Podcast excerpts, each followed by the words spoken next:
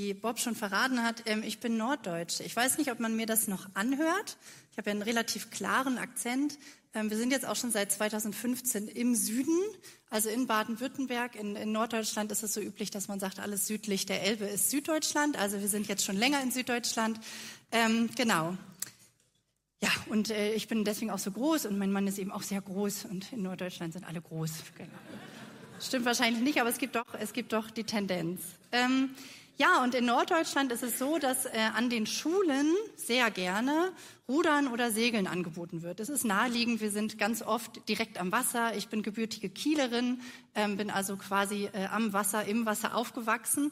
Ähm, und dann ist es auch üblich, äh, dass man dann auch vielleicht auch neben der Schule dann noch privat in, in so einem Ruder- oder Segelclub ist. Ich habe mich damals fürs Rudern entschieden. Ähm, ich fand das gut, es hat mir Spaß gemacht und so habe ich dann nicht nur in der Schule das Rudern genossen, sondern auch äh, privat war ich in diesem Ruderclub mit meinen Freundinnen. Ja, und so kam es, dass ich eines sehr schönen Morgens im Mai, ich kann mich da noch sehr gut dran erinnern, ähm, voller Vorfreude auf meinem Fahrrad äh, zum Wasser runtergeradelt bin. Ähm, ich hatte noch eine Tasche dabei, denn wir wollten mit diesem Ruderclub einen schönen Ausflug machen. Ähm, und da habe ich mich total drauf gefreut, mit einer Zeltübernachtung und allem, was dazugehört, Stockbrot und so. Ähm, genau, und ich weiß noch, wie ich so unten ans Wasser ankam und gedacht habe, puh, ist aber windig heute. Und ähm, viele von euch äh, waren vielleicht schon mal in Norddeutschland, manche von euch kommen vielleicht auch aus Norddeutschland. Also es ist immer windig. Das ist jetzt erstmal so vorab. Ähm, ich habe erst angefangen, mir Frisuren zu machen, als ich nach Süddeutschland gezogen bin. Das macht einfach keinen Sinn in Norddeutschland, irgendwas mit den Haaren anzustellen, weil der Wind einfach. Ähm, und wenn wir Norddeutschen das Gefühl haben, dass es windig ist, dann ist das meistens so, dass es halt noch windiger ist als sonst und dass der Wind so aus Böen, so aus verschiedenen Richtungen kommt. Und so war es an dem Tag. Ähm, es war strahlend blauer Himmel. Das Meer sah nicht so aus, ähm, sondern strahlend blauer Himmel. Aber es gab halt ganz deutlich so weiße Schaumkronen auf den Wellen, weil eben der Wind ganz stark aus verschiedenen Richtungen wehte und die Wellen so ein bisschen aufgebracht waren. Ähm, ja, unsere Ruderlehrer, die haben gesagt, hey, wir rudern trotzdem los, wir schaffen das. Die Strecke auf dem offenen Wasser, auf der Förde ist ungefähr eine Stunde lang. Ähm, und dann sind wir schon im Nordostseekanal und da ist eh, egal wie der Wind so steht, relativ gut zu rudern durchgehend. Und dann wollten wir zum Westensee weiter, vielleicht wer sich auskennt. Ähm, naja, und die haben halt gesagt, komm, das schaffen wir. Jetzt einmal kurz ähm, Spoiler Alert. Heute geht's um das Thema Angst. Also diese Geschichte, die entwickelt sich jetzt ein bisschen ungut, ähm, aber wir sind da alle gut rausgekommen. Einmal kurz vorab. Ähm, für die angstbereiteren Persönlichkeiten unter uns, also ich bin auch eine, deswegen ähm, wird alles gut. Ähm, ja, also leider stimmte die Einschätzung der Ruderlehrer nicht. Ähm, das haben sie selbst nach ungefähr einer halben Stunde Rudern gemerkt, nämlich an ihren nassen Füßen. Ähm, die Wellen waren einfach zu hoch zum Rudern. Und wir haben es einfach versucht, wir sind da wirklich gegen angegangen. Also es ist auch nicht schlimm, wenn man ein bisschen nass wird beim Rudern. Das ist normal, so dass die Gischt einem so ein bisschen äh, nass macht und so. Ähm, aber es war dann doch so, dass äh, sich durch den starken Wind auch ein starkes Kältegefühl ergeben hat. Ja, Mai ist einfach noch nicht so warm an der Förde und ähm, auch eine starke Erschöpfung breit gemacht hat. Ähm, und dann leider sind aus der offenen Ostsee drei sehr große Brecher, also sehr große Wellen, die sich dann an der Kaimauer, die ungefähr 100 Meter von uns entfernt war, auch noch ungut gebrochen haben. Also dann kann man sich als Ruderboot einfach auch nicht mehr gut zu den Wellen stellen. Die sind einfach ins Boot gerollt. Also nach der dritten Welle waren wir voll. Ähm, und die Oberkante vom Ruderboot, muss man sich dann vorstellen, liegt dann auf der Wasseroberfläche. Das ist einfach ein echt blödes Gefühl. Man merkt ganz deutlich, hier läuft was falsch. Also einmal kann man dann nicht mehr weiter rudern, weil das Boot einfach echt voll ist. Das Schöpfen bringt auch nichts mehr, weil das ist einfach nur ein Tropfen auf dem heißen Stein. Und man liegt quasi, also man sitzt auch wirklich im Wasser und merkt irgendwie, ah, hier läuft irgendwas falsch. Ähm, genau. Es hat sich Panik breit gemacht, ja. Wir haben alle wie wild geschöpft und mussten dann aber doch äh, einsehen, dass wir die Boote verlassen müssen. Ähm, und dann mussten wir so 75 bis 100 Meter an Land schwimmen. Da war ein Militärhafen ähm, in der Nähe, wo wir dann an Land gehen konnten. Ähm, ja, ich habe schon gesagt, wir sind alle gut an Land gekommen. Ähm, es gab eigentlich nur eine kleine Ausnahme. Ähm, eine Person ist nicht ganz so gut an Land gekommen. Ähm, äh, es war eine Norddeutsche, die hatte einfach damals schon eine sehr äh, hohe Größe, war groß gewachsen und arg dünn und ist dann sehr schnell ausgekühlt. Ähm, und da hat sich dann leider so ein äh, Schock eingestellt. Und zwar ähm, hat die Person, also ich, ne, ähm, nach äh, 30 Minuten einem Tee und sechs Bundeswehrdecken über mir hatte ich immer noch, ähm, der Notarzt kam dann eine Körpertemperatur von 35 Grad. Ähm, das ist enorm grenzwertig. Ich habe das erst später erfahren. Ich habe ja in dem Moment nichts mehr realisiert. Ähm, das ist ganz nah dran am Organversagen. Und zum Glück hatte meine Freundin gerade einen Erste-Hilfe-Kurs gemacht und hat die Situation erkannt, ähm, tatsächlich auch als Einzige, und hat ähm, wirklich, glaube ich, über eine halbe Stunde einfach meine Beine hochgestemmt, ähm, damit meine Organe, die lebensnotwendig sind, mit Blut weiterhin versorgt waren. Ähm, das heißt, ich stehe jetzt hier, mir geht es auch gut, ich habe keine Folgeschäden bin sehr dankbar und ich war auch am gleichen Abend wieder rudern, weil wenn man vom Pferd fällt, soll man gleich wieder rauf. So haben wir es auch gemacht. Ähm, also es ist alles gut gegangen.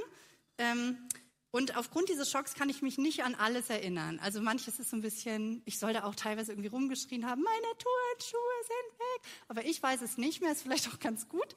Ähm, aber an eine Sache kann ich mich sehr, sehr deutlich erinnern. Und das sind die Ruderlehrer. ja, die haben eine Fehlentscheidung gemacht. Die waren auch tatsächlich noch ein bisschen jung. Aber währenddessen hat man einfach gemerkt, die haben die volle Verantwortung übernommen. Ähm, das waren einfach Helden. Also das haben wir auch, wir haben denen so oft Danke gesagt. Die haben uns während des gesamten Prozesses des Untergehens mega den Rücken gestärkt, ermutigt. Die sind gerudert für drei, die haben geschöpft, die haben uns einfach Mut gemacht. Und der eine ist sogar noch hinter die letzte Person hinten hergeschwommen, also nochmal zurückgeschwommen im eiskalten Wasser. Wir hatten 14 Grad Wassertemperatur. Also ähm, nochmal zurückgeschwommen, das muss man auch erstmal bringen, um einfach sicherzustellen, dass wirklich alle an Land kommen. Also das waren echt wahre Helden, ähm, die haben echt alles gegeben. Hätte da jetzt jemand, also ich sag mal, sich ein bisschen zurückgelehnt, jemand von den Ruderlehrern, und so ein bisschen sich entspannt, ja, vielleicht sogar, stellen wir uns jetzt mal die Szene vor, die schöpfen alle, wir sind alle am Rudern, am Ackern, am, oh, wir gehen unter, nein, wir schaffen das, wow. Und dann lehnt sich einer von diesen Ruderlehrern zurück, macht so ein bisschen die Augen zu, oh, ich mache kurze Pause, Leute, ja, ich muss mal ein bisschen entspannen. Ich stöße mal so ein bisschen. Also, wenn das passiert wäre, was total undenkbar ist, absolut undenkbar, ähm, was hätte ich heute über diese Person zu berichten? Und was hätte ich damals für Gefühle bekommen, als ich das gesehen habe? Ich kann es mir gar nicht vorstellen. Ich bin jetzt mit Dankbarkeit erfüllt, weil ich einfach weiß, die haben alles gegeben. Aber ich wäre jetzt mit Wut erfüllt und hätte echt, also ich müsste, glaube ich, echt ins Gebet gehen zur Vergebung so, ähm, weil ich, glaube ich, richtig sauer wäre. Also hätte ich das gesehen, ich, ich glaube, ich wäre danach ausgetreten aus dem Bruderclub und hätte gesagt, hier oben lehnt er sich auch noch zurück. Ruht sich aus. Schläft vielleicht auf einem Kissen. Ähm, Manche von euch ahnen jetzt vielleicht bereits, über welche Bibelstelle ich jetzt sprechen möchte. Ähm, die heißt eigentlich, Jesus stillt den Sturm, aber ich nenne die immer, Jesus schläft im Boot, weil das ist für mich der Punkt, um den es geht. Ähm, Jesus stillt den Sturm, das hat er auch vorher und nachher gemacht. Ähm, da kommen wir noch zu, was ich da so zu denke. Aber Jesus schläft im Boot, so nennen wir die jetzt mal. Und ich würde das jetzt einfach gerne mal nochmal so zusammen mit euch aufarbeiten, weil ich einfach nicht drüber hinwegkomme, dass er geschlafen hat. Ich muss das ganz ehrlich sagen. Mich macht dieser Punkt in der Geschichte fassungslos. Und wenn ich ganz ehrlich bin und ich das so lese, dann werde ich sogar ein bisschen wütend. Also ich liebe Jesus und ich, also ich bin jetzt nicht, boah, ich bin voll wütend auf Jesus, aber ich, ich kann es nicht nachvollziehen, ich kann es nicht verstehen. Und gleichzeitig glaube ich halt aber auch, wenn da steht, der schlief und sie mussten ihn wecken, dass es tatsächlich stimmt. Also ich glaube, der hat nicht nur so getan, so und, äh, und in echt irgendwie so geguckt, was die Jünger so machen, na, kommen die klar oder nicht, sondern ich glaube, der hat tatsächlich geschlafen und das finde ich so unfassbar. Also wahrscheinlich auch gerade vor dem Hintergrund meines Ruderunglücks, ja. Ähm, unglaublich, dass der Kerl geschlafen hat. Deswegen brauche ich das jetzt, heute Vormittag, ähm, dass wir es einfach nochmal zusammenlesen. Und ich würde es gerne aus dem Markus-Evangelium Kapitel 4 ähm, lesen, und zwar die Verse 35 bis 41. Ich lese mal die ersten zwei Verse. Und an jenem Tag, als es Abend geworden war, sprach er zu ihnen, lasst uns hinüberfahren an das jenseitige Ufer. Und nachdem sie die Volksmenge entlassen hatten, nahmen sie ihn mit, wie er da in dem Schiff war. Es waren aber auch andere kleine Schiffe bei ihm. Einmal kurz zum See Genezareth. Der ist 21 Kilometer lang und 13 Kilometer breit, ähm, drumherum sehr hügelig. Ähm, und im Markus Evangelium 5, erster Vers, da wird angegeben, dass sich Jesus und seine Jünger im Gebiet der Gerasener aufgehalten haben. Das ist jetzt hier so gelb markiert. Ich weiß nicht, ob man das gut sieht. Da ist das Gebiet der Gerasener. Und da haben die sich ähm, nach dieser Begebenheit aufgehalten. Das liegt an der Ostküste des Sees. Ähm, und wenn es heißt, sie sind an das jenseitige Ufer hinüber ähm, gefahren. Und wenn man sich Markus 2 einmal anschaut, da waren sie nämlich in Kapernaum ähm, unterwegs, dann ist es sehr wahrscheinlich, dass sie aus Kapernaum gestartet sind. Das ist hier oben. Ähm, und ich habe das jetzt mal so grob überschlagen mit Google Maps. Kein Anspruch, also kein Gewehr auf äh, Richtigkeit. Ähm, das sind ungefähr 15 Kilometer Ruderstrecke. So. Jetzt rechne ich mal ganz grob. Also, so ein Rudergerät, was an Land steht, da braucht man ungefähr für acht Kilometer 40 Minuten. Ähm, das ergibt dann ungefähr, wenn man jetzt nicht stark ermüdet, bei 15 Kilometern so eine Stunde 20 Minuten. Wenn man Rudern als Leistungssport auf dem Wasser betreibt, sind das ungefähr eineinhalb Stunden. Ähm, da sind aber auch die Boote aus Carbon gefertigt, also nicht aus Holz, sondern aus einem ganz leichten Kohlefaserstoff. Ähm, und wenn das nicht die Boote daraus gefertigt sind, dann sind heutzutage eigentlich immer ähm, die Ruderskulls oder die Riemen. Also Skulls nennt man das, wenn das zwei ähm, ähm, Ruderblätter sind und Riemenruder nennt man das, wenn man nur einen in der Hand hat. Genau. Die sind auf jeden Fall aus Carbon gefertigt und das gab es damals noch nicht. Ähm, insofern, wenn ich jetzt noch mal so schätze, dass die Jünger fit waren, dass sie schlau genug waren, abwechselnd zu rudern, ähm, dann schätze ich, ganz grob geschätzt, dass die ungefähr zwei bis drei Stunden, eher drei Stunden für die gesamte Strecke gebraucht haben werden. Ähm, und noch eine weitere Info. Ähm, aufgrund der, des Gebirgszugs an der Westküste des Sees gab es an der Ostküste des Sees öfter mal ähm, ähm, wetterbedingt einfach recht hohe Wellen. So, wieso ist das jetzt alles erwähnenswert? Einfach nur, um sagen zu können, also obwohl Jesus das wahrscheinlich hat kommen sehen, dass da ein Sturm kommt, ähm, kann es sehr gut sein, dass der Sturm noch überhaupt nicht in Sicht war, als sie losruderten. Also so sah der Himmel wahrscheinlich nicht aus, als die losgerudert sind. So, das wollte ich einfach nur sagen, deswegen die ganze Rechnung. Wir lesen jetzt einmal weiter, Vers 37. Und es erhob sich ein großer Sturm und die Wellen schlugen in das Schiff, so dass es sich schon zu füllen begann. Ähm, da kann ich nichts anderes zu sagen, als dass das sehr, sehr unangenehm ist. Also wie gesagt, man spürt, wenn man da einfach dann drin sitzt, hier läuft jetzt was falsch. Es sollte genau andersrum sein. Das Boot sollte ohne Wasser drin, auf dem Wasser drauf sein. Sobald das Boot leicht unter Wasser kommt und das Wasser kommt rein, man merkt einfach, ähm, so funktioniert das hier nicht. Also so gehört sich das nicht. Und das ist ein unangenehmes Gefühl. Vers 38. Und er war hinten auf dem Schiff und schlief auf einem Kissen. Auf einem Kissen. Also mich, mich macht das fassungslos. Er schlief, ist schon schlimm genug, finde ich. Also wenn er einfach, wenn jetzt so ein Jesus gezeichnet wäre, der irgendwie vor Erschöpfung vom Predigen und Heilen einfach so im Sitzen, wisst ihr, so völlig unbequem. Man kennt das manchmal aus dem Zug oder Auto, wenn man so einschläft, man kann einfach nicht mehr und alles tut weh. Oh, dann, dann könnte ich es irgendwie noch so ein bisschen, ja, ich meine, er war halt Gott und Mensch, ja, also ich, geht halt dann auch auf einem Kissen. Also für mich bedeutet das, ähm, in Anbetracht der Not seiner Jünger ist er auch noch bequem eingeschlafen oder was? Also bequem, tief und fest auf so einem Kissen. Äh, Finde ich sehr schwierig, muss ich echt sagen. Vers 38, die zweite Hälfte. Und sie weckten ihn auf und sprachen zu ihm, Meister, kümmert es dich nicht, dass wir umkommen. Umkommen war eine reale Gefahr. Das war tatsächlich eine brenzliche Situation.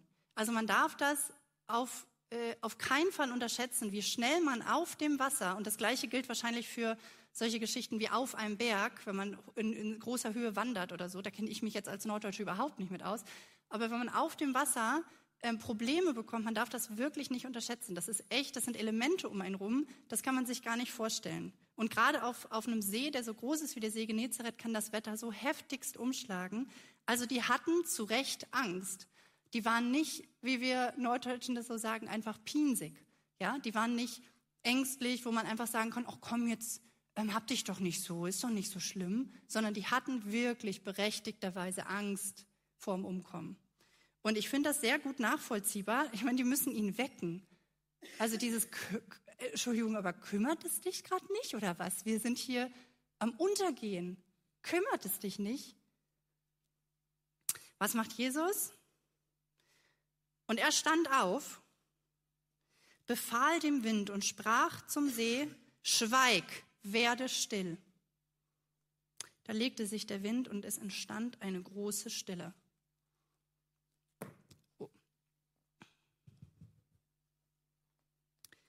Ich weiß nicht, wer von euch schon mal so einen richtig heftigen Sturm auf See mitbekommen hat. Also ein Sturm so ist schon sehr laut. Ja, der Wind kann sehr laut sein. Alles, was nicht ganz fest ist, ist macht dann Geräusche. Ähm, auf See ist das noch mal krasser durch diese Gischt und die Wellen, die gegens Boot schlagen. Also es ist wirklich ein ohrenbetäubender Lärm und man muss sich richtig anstrengen, dass das Ohr so steht ähm, in so einer Position, dass man die anderen hört, damit nicht der Wind alles so gleich wieder wegfischt. Also es ist wirklich laut und wenn da jetzt steht, da ist plötzlich eine Stille, dann glaube ich, das war unglaublich beeindruckend. Also das muss unglaublich beeindruckend gewesen sein. Wer schon mal so einen richtig heftigen Sturm mit einem Auge im Sturm mitbekommen hat, kann sich das vielleicht vorstellen. Es stürmt und stürmt und plötzlich wird alles windstill und es leise und man denkt, what? Und dann geht's aber wieder los. Ähm, da es aber nicht wieder los, es war einfach still. Muss total beeindruckend gewesen sein. Trotzdem beeindruckt mich das jetzt irgendwie nicht so groß. Also ich glaube halt einfach, Jesus kann das halt. Also der kann halt solche Sachen machen. Und deswegen denke ich, ja gut, jetzt hat er das gemacht, was er machen kann, nämlich den Sturm gestillt. Ähm, er kann sowas halt. Und ich habe auch ehrlich gesagt nie so ganz verstanden, warum manche Menschen, und ich möchte das jetzt nicht despektierlich sagen, sondern ganz wertschätzend, warum die, wenn sie ähm, Bibelgeschichten mit Wundern lesen, tatsächlich einfach so richtig Probleme haben, das zu glauben, ähm, was Jesus da gemacht hat. Weil ich denke irgendwie immer, wenn Jesus wirklich Gottes Sohn ist, dann steht er ja als Schöpfer der physikalischen Gesetze über diesen physikalischen Gesetzen, oder nicht? Also der ist ja nicht seiner eigenen Schöpfung jetzt untertan. Er steht ja auch über der Zeit. Er, er sagt ja nicht, oh, jetzt war ich eine Minute zu spät, hm. sondern er steht ja drüber. Und deswegen denke ich halt auch, er, er kann sowas. Also das ist für ihn kein Problem. Ähm, ich finde es eher problematisch, dass wir Christen heutzutage so wenig Wunder erleben. Aber das ist ein anderes Thema.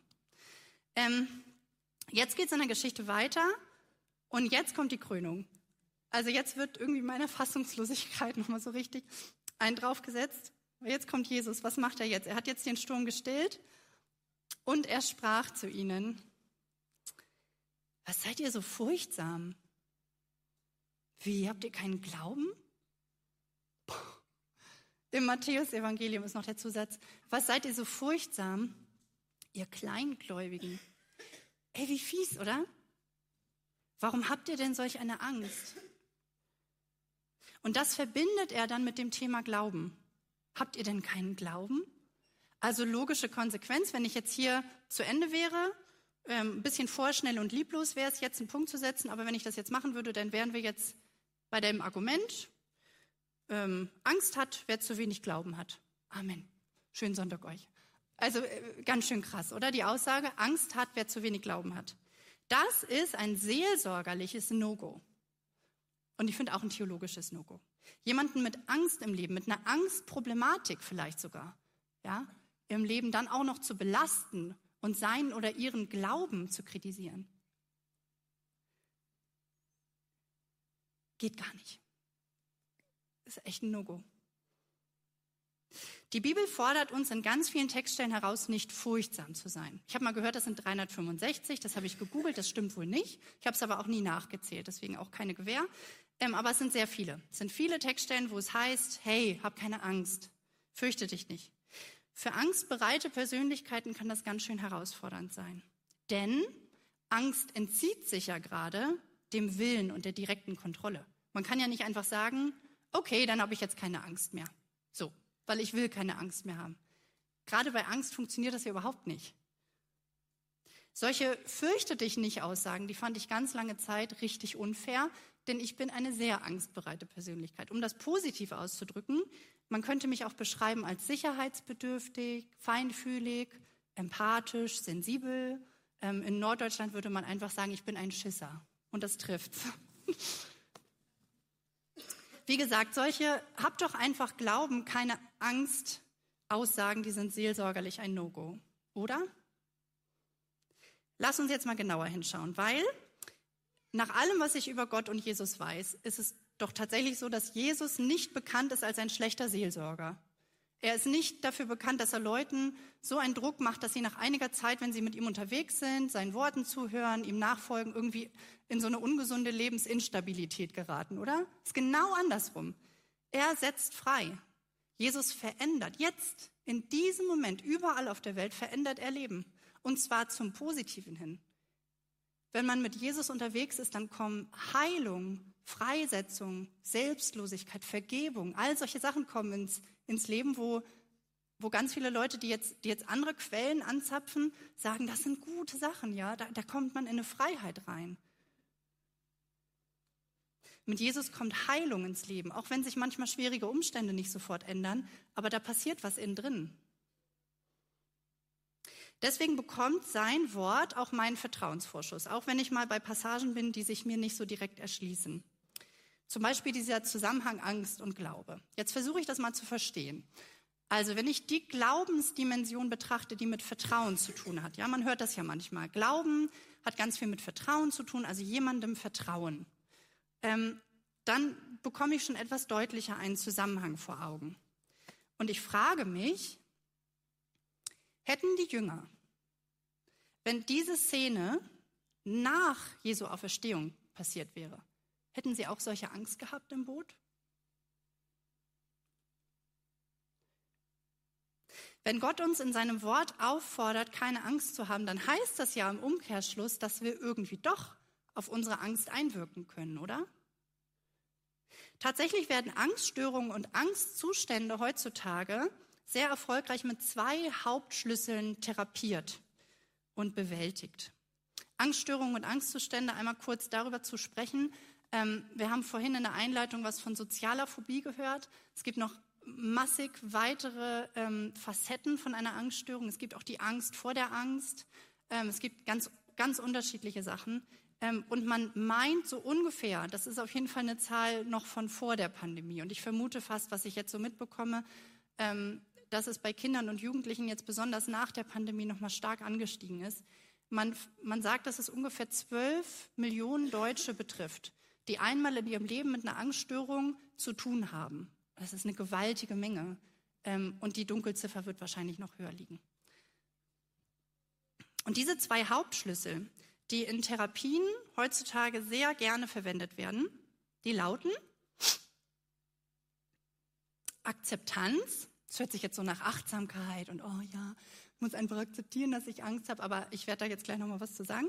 Ähm, Akzeptanz der Angst und dann als zweites Eigenverantwortung, also raus aus der Opferrolle, rein in die Verantwortung, in die Eigenverantwortung fürs eigene Leben, rein in die Konfrontation. Ähm, einmal jetzt zur Akzeptanz. Es gibt da einen Bibelvers und ähm, Götz hat den letzten Sonntag vor dem Abendmahl zitiert und Bob hat ihn eben auch in der Einleitung einmal genannt, aber das gilt nicht, weil er hat den vorhin in meiner ersten Predigt schon gehört. ähm, der steht im Johannes Kapitel 16, Vers 33. Und da heißt es, in der Welt habt ihr Angst, aber seid getrost, ich habe die Welt überwunden. Und das hat mir in der Akzeptanz meiner Angst enorm geholfen. Einfach diese Aussage, in der Welt habt ihr Angst. Ich setze jetzt hier erstmal so einen Punkt. Da möchte ich mal kurz stehen bleiben. Das, also das liebe ich an Gottes Wort. Das ist so herrlich klar, schnörkellos, keine leeren Versprechungen, nichts wird beschönigt, ja. Keine Biografie wird glatt gestrichen. Wenn wir zum Beispiel an König David denken oder an Petrus, da wird einfach erzählt, was die, was die sich geleistet haben. Und, und auch hier wieder, dieses ganz klare, in der Welt habt ihr Angst. Es ist einfach so, es gehört dazu. Punkt. So ist es. In der Welt habt ihr Angst und Angst gehört mit dazu. Das liebe ich total. Und das hat mir total geholfen zu sagen, hey ja, okay, weißt du was? Ich lebe in der Welt, oder? Ich bin noch nicht ganz entrückt. Ich weiß, dass ich nicht von der Welt bin. Ich weiß, dass ich jetzt zu Jesus gehöre. Das ist ein völlig anderes Wesen. Ich bin neu, aber ich bin immer noch in der Welt. Ich, ich lebe hier und, und hier kann es manchmal richtig schwer sein. Und hier gibt es Herausforderungen und, und Schicksalsschläge, die will man nicht erleben. Und Angst gehört mit dazu, zu unserem menschlichen Leben. Ich würde gern zur Eigenverantwortung noch eine Sache sagen. Die Eigenverantwortung, da ist es total clever, was Jesus gemacht hat ähm, mit seiner Frage. Er sagt, was seid ihr so furchtsam? Ja, man könnte auch sagen, warum habt ihr solche Angst? Wovor habt ihr Angst? Was ist hier los? Und diese Frage zu stellen, die ist total gut. Wovor habe ich eigentlich Angst? Was geht da eigentlich ab? Wo, wo liegt die Ursache meiner Angst? Sich dem Ganzen mal zu stellen. Das bedeutet Eigenverantwortung. Und dann geht es eben in diesem Vers weiter. Es ist die Feststellung, in der Welt habt ihr Angst. Und dann geht der Blick auf Jesus. Aber seid getrost, ich habe die Welt überwunden. Der Blick geht auf den Stärkeren. Es geht darum, Jesus kennenzulernen. Im Alten Testament, da gibt es ganz viele Feste. Und das Volk Israel wurde dazu aufgerufen von Gott und, und ihm war das auch mega wichtig, dass die jedes Jahr diese verschiedenen Feste, ich glaube, das waren sieben Stück, wenn ich mich nicht irre, auf die gleiche Art und Weise gefeiert haben. Und in jedem dieser Feste ging es darum, sich daran zu erinnern, was Gott für die Menschen gemacht hat und ihm dafür dankbar zu sein. Also es ging quasi darum, sich nochmal vor Augen zu rufen, was Gott bereits geleistet hat, was er bereits gemacht hat, das ist enorm glaubensstärkend. Es gibt, glaube ich, nichts glaubensstärkenderes, als wenn man nochmal zurückblickt und sagt, hey, wo hat Gott mir, wo hat Gott eigentlich den Menschen, die ich kenne, schon mal rausgeholfen, weitergeholfen? Ich gehe einen Vers weiter. Was passiert jetzt? Jesus hat den Sturm gestillt. Jesus hat sie herausgefordert mit dieser Frage. Und es heißt, und sie gerieten in große Furcht und sprachen zueinander, wer ist denn dieser, dass ihm auch der Wind und der See gehorsam sind? Ich glaube, hier wird Ehrfurcht vor Gott angesprochen. Ich glaube, es geht hier um sogenannte Gottesfurcht oder Furcht des Herrn. Und ich habe so ein bisschen das Gefühl, ich ähm, lebe jetzt noch nicht so lange, aber ich habe ein bisschen das Gefühl, dass jahrzehntelang ein Gott gepredigt wurde, der sehr hart war und der Richter.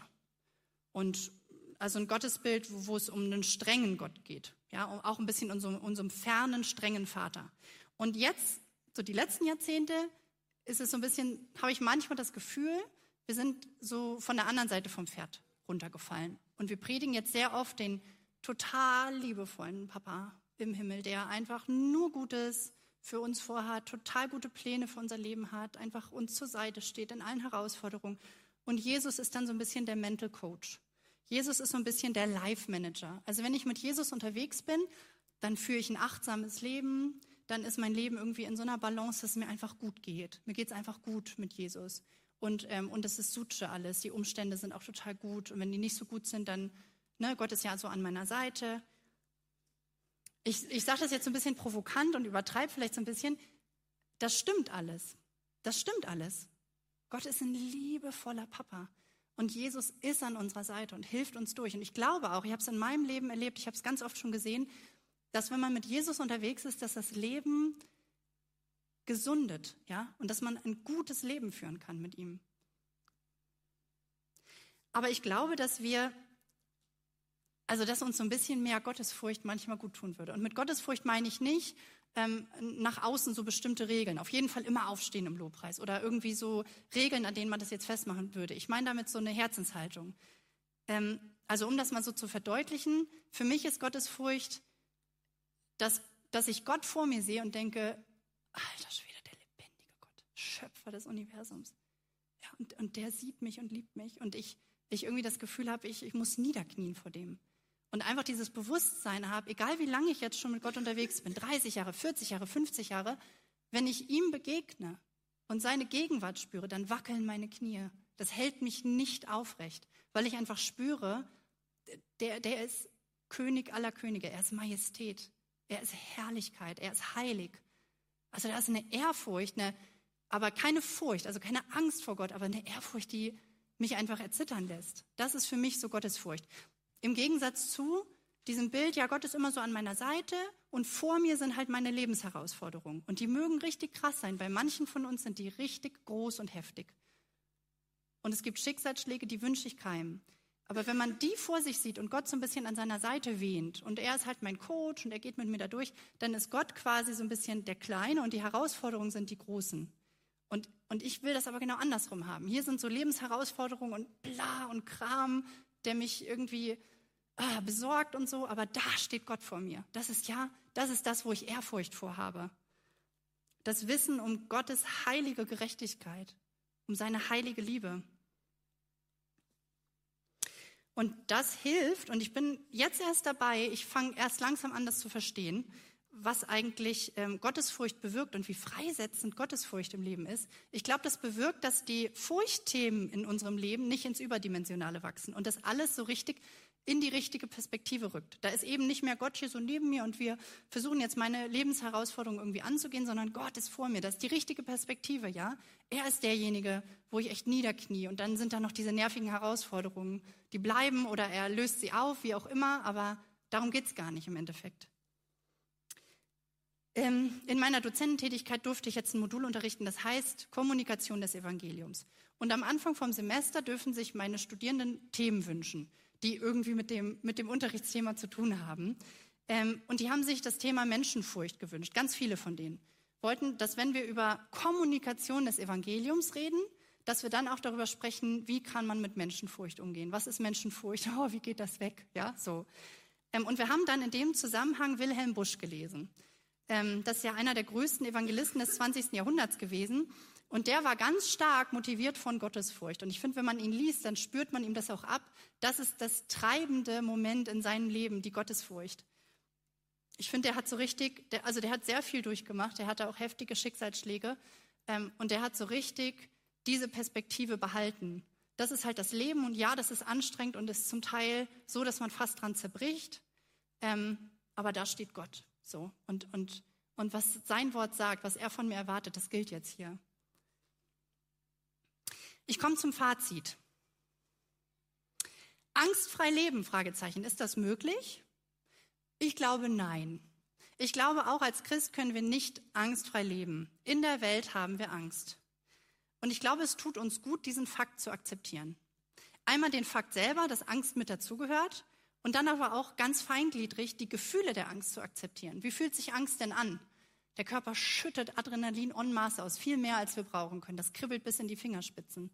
Die Kehle schnürt sich zu. Einem wird schwindelig, die Knie werden weich. Also das sind ganz viele Sachen, die passieren, die man richtig spüren kann, wenn man Angst hat. Man kann sich nicht mehr rühren, man fühlt sich wie gefangen im eigenen Körper, in den eigenen Gedanken. Wie fühlt sich Angst an? Und dann zu sagen, ah ja, das Gefühl, das kenne ich.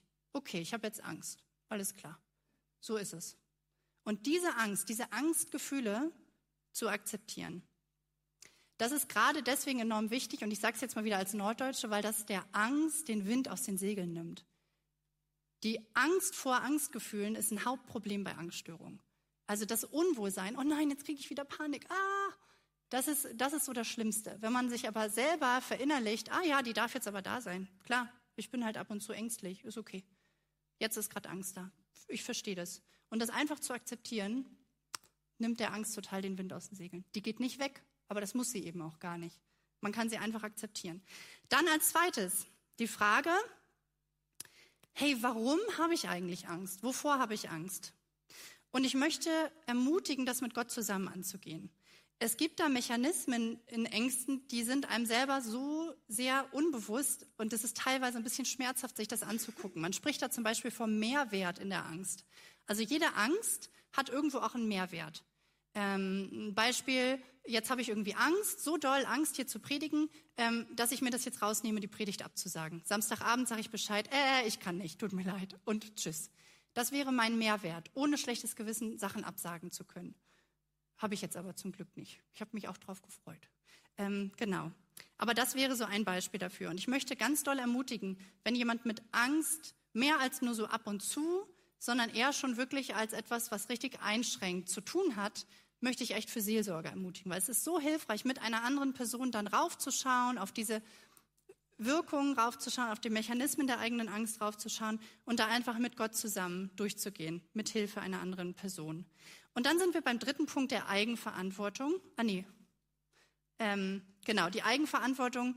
Ähm, und das ist halt dieser, dieser Aspekt, das ist, glaube ich, der einzig positive Aspekt, der ich dem, äh, was ich da rausziehen kann, dass Jesus tatsächlich geschlafen hat im Boot, ist nämlich, ähm, er traute das seinen Jüngern zu. Also ich möchte jetzt nochmal ganz klarstellen, ich glaube nicht, dass Jesus heutzutage schläft. Und ähm, ich möchte auch nochmal ganz deutlich sagen, Jesus schläft nicht in deinem Leben. Aber es gibt eben diese eine Bibelgeschichte, da war ein Sturm und seine Jünger hatten Angst und er hat geschlafen, der Kerl. Das macht mich auch immer noch wütend. Aber es scheint so, dass er das seinen Jüngern zugetraut hat. Und das ist doch echt eine positive Aussage, oder? Und ich glaube, Jesus traut uns auch den Umgang mit Angst zu. Er traut uns den Umgang mit dem eigenen Leben zu, den Umgang mit Herausforderungen, leider manchmal auch den Umgang mit Schicksalsschlägen. Er traut es uns zu. Er traut dir das zu.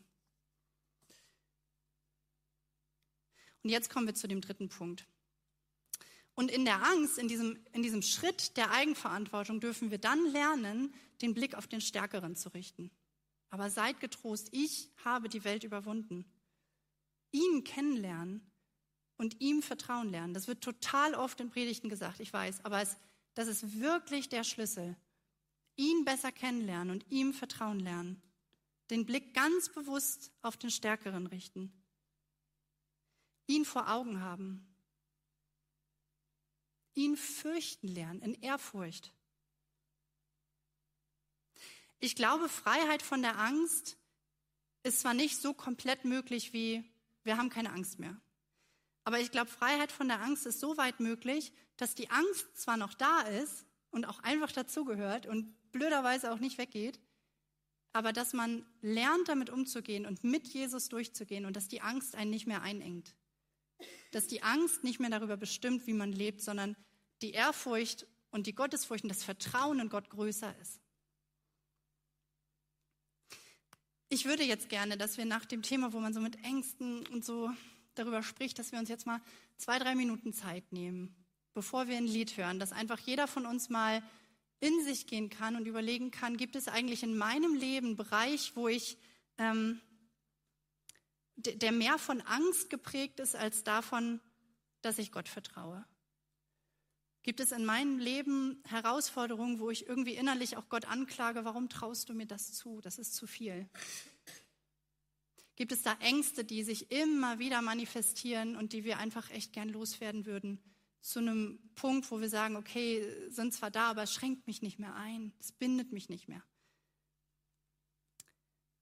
Lass uns da mal Zeit nehmen und, und damit dann vor Gott kommen. Und nach dem Lied würde ich dann gern noch beten.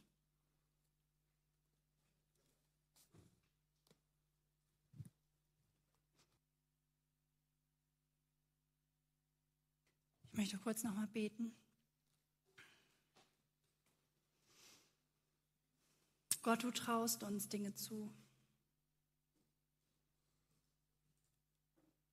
Und ich möchte dich bitten, dass du uns hilfst, dass wir dir vertrauen lernen. Dass wir lernen, Ängste auszuhalten und dir mehr zu vertrauen, Herr. So wie wir es am Anfang gesungen haben, Herr, dass wir wirklich sagen können, ich traue dir alles zu. Nur du kannst unseren Glauben stärken. Ich möchte dich bitten, dass wir dich noch besser kennenlernen, dass wir dir noch mehr vertrauen lernen. Zeig uns, wer du bist. Amen. Der Herr segne dich und behüte dich. Der Herr lasse sein Angesicht leuchten über dir und sei dir gnädig. Der Herr erhebe sein Angesicht auf dich und gebe dir seinen Frieden. So segne dich der allmächtige Gott. Amen.